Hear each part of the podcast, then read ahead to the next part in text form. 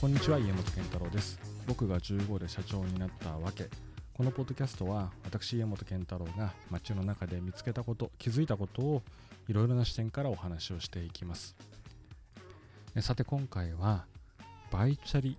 というお店のことについてお話をしたいと思います。私たちのグループの事業の中の一つの中核の事業になった中古のスポーツ用の自転車の買い取りと販売のチェーンです。ちょうど10月にはバイチャリの浜松店という静岡に初めて出店をするお店として浜松の駅からすぐ近くのところに直営のお店を出させていただきました。日本の中古のスポーツ用の自転車の買い取りと販売のチェーンで極めて大きなシェアを持たせていただいている事業になります。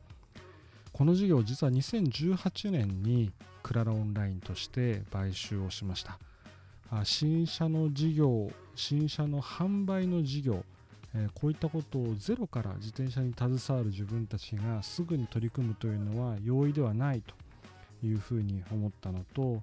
もう一つは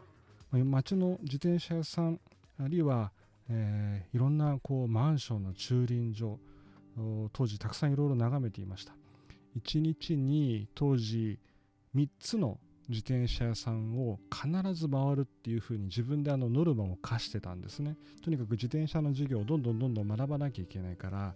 実地をもっと勉強しようということで Google マップで自転車販売店とかですね自転車屋とか、まあ、そういうキーワードでちょっと外に出たら必ず知らない自転車屋さんにどんどんどんどん出歩いてみようって、まあ、こういうふうにやって勉強してました。すると面白いことに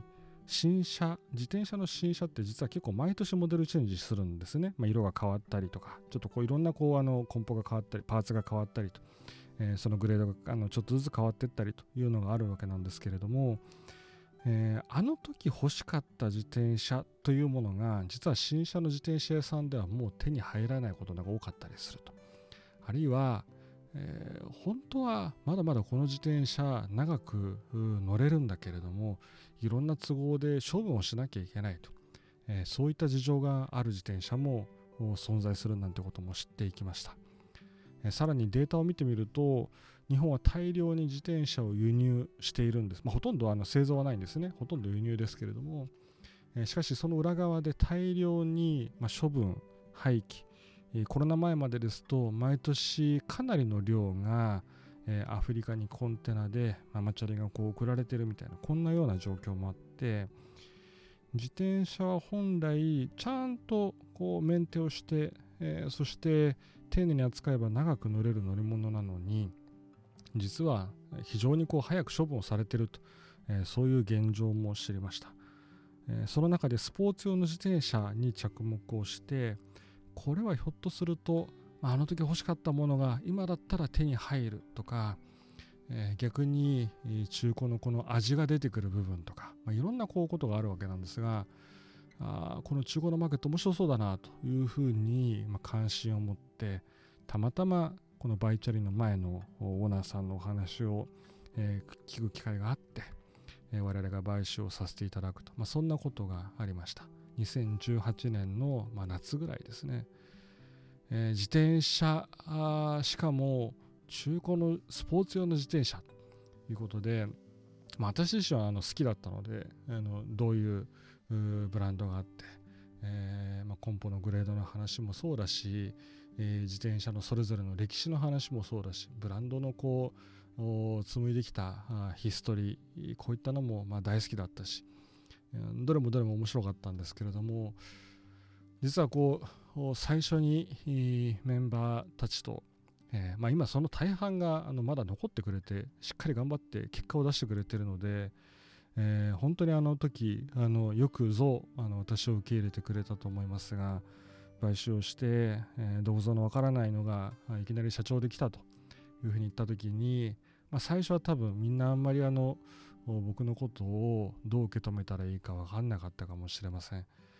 そして僕が最初に言ったのはこの事業のポテンシャルは可能性は EC だって話をしたんですね。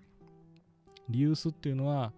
一品物で、えー、まあ基本的にはお店に来ていただいてもちろん見ていただいて、もしくは試乗していただいて、えー、試していただきたいと。えー、当然そうなんですけれども同時に EC によってってうまく皆さんに知っていただければ今まではお店の半径、まあ、せいぜい、えー、数十キロ、まあ、中には本当に100キロ以上車を飛ばしてきていただいてお店に来ていただくっていう方もいらっしゃいますけれどもやはりその証券は決して広いわけじゃないと。ところがインターネットに乗っかれさえすれば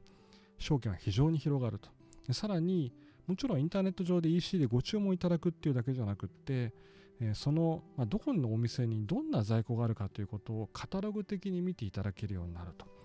え、その EC にポテンシャルがあるという話をしました。もちろんその時点で、え、バイチャリは当時 Yahoo ショッピングと Yahoo オークション2つの販路を持ってたんですけれども、まあ、しかしあの Yahoo ショッピングは例えば画像のサイズがシステムの、まあ、その当時のその時代の話ですからあまり大きな画素数の解像度の高いあの画像を上げることができない。そうすると商品の細かな傷だとか様子っていうのをうまく写真で伝えることなんかができないと。写真の枚数点数にも制限があるなんてことがありました。なので自社で EC を作るんだということを言って、まあ、そこから2年ぐらいかけて、えー、バイチャリ .com という今の EC サイトが出来上がります。えー、その、まあ、結果どうなったかというと実は直営のお店、だけに絞ってみると EC の売り上げがすでにこの2022年月次の売り上げの半分を超えるようなそんな月も出てきました。自転車というのは全体で見ると9割以上まあ、どうでしょう、もうかなり9割9分に近いぐらいにリアルなお店で販売をすると、まあ、こういうこの商売の基本があるわけなんですけれども、私は必ずしもそうじゃないと。えー、自転車というのがもっともっとこう EC でも買っていただける、そして見つけていただける、ご自身が本当にこれが欲しいというものを見つけていただける、そのむしろ便利なツールとして EC がなり得るんだと、まあ、こんな風に思って、えー、事業を、まあ、そちらにかなりあのグッとシフトしました、えー、ホワイトバッグでちゃんと写真を撮ろうと。カメラの機種も揃えようと、えーまあ、なかなかまだ全部こう思い通りに進むかというと試行錯誤をしながらなんですけれども昔は背景もバラバラ、えー、画角、うん、4対3なのか3対2なのかとかこういったのも最初の頃はバラバラでした。やっぱりお客様にはご自身が買っていただく自転車の写真綺麗な形で見ていただいて選んでいただきたいなというふうに思って、まあ、そういったところにもこだわってきました、えー、最近ですと、えー、A チームさんがやってらっしゃるサイマさんのように、まあ、新車の自転車を本当に EC で、えー、数十億という単位で年間売られるとこういうビジネスも出てきてますけれども、まあ、自転車業界こう DX という領域に関してはえーまあ、この数十年あまり大きな歩みがなかったと思っています。そこに、チャンスがあるそしてそのリユースという領域にチャンスがあると、まあ、こんなのを見つけてきたのが今のバイチャリのステップです。もちろん、えー、買い取りそして、えー、販売とこのバランス2つがどちらも大事な仕事なので、えー、どちらか一方だけに力を入れるというものではなくお客様がご不要になられたりお買い替えになられるタイミングのところで私たちがちゃんとしっかりとした値付けがご提示できればというふうに思ってます。まあ、目指すは最近はあのよく言ってるのは自転車版のレッドブックだとあの自動車にはあのレッドブックといって、え中古市場の、ま統計というかあこう真ん中の値をこう取るようなそういう存在があるんですけれどもまあ、こういったものをその僕たちはデファクトとして作っていきたいと、ま、そのためにしっかりとしたこの貯めてるデータを活用していきたいなということを考えてたりもしています。えバイチャレの戦略についてはこの EC の話だけじゃなくていろいろたくさんありますけれども